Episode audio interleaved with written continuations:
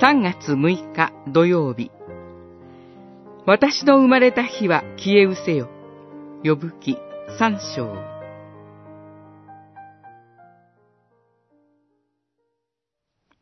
やがて、ヨブは口を開き、自分の生まれた日を呪って言った。私の生まれた日は消え失せよ。男の子を身ごもったことを告げた夜も。三章、一節から三節。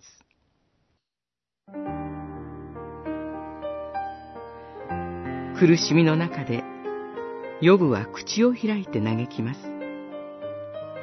独り言のように語られますが、もちろんこれは神に対する訴えです。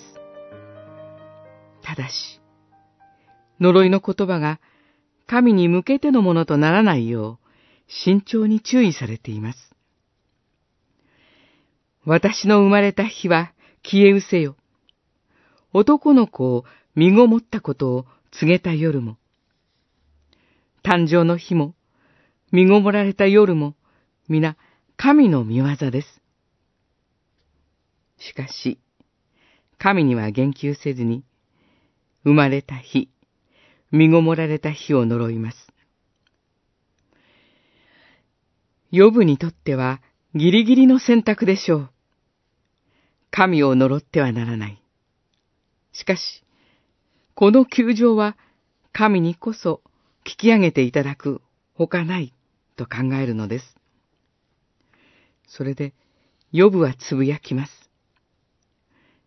すなわち、苦しい時、大変な時には、つぶやいてもよい。そう示されていると言えるでしょう。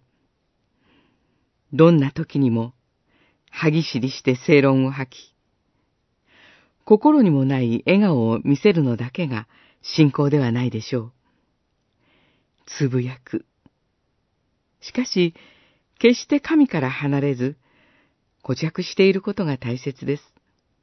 むしろ、神から決して離れないように、つぶやきも許されていると考えるべきなのかもしれません。私たちも、ヨブが嘆いて訴えたように、神様に訴えて、神から離れることなく、恵みにとどまるのです。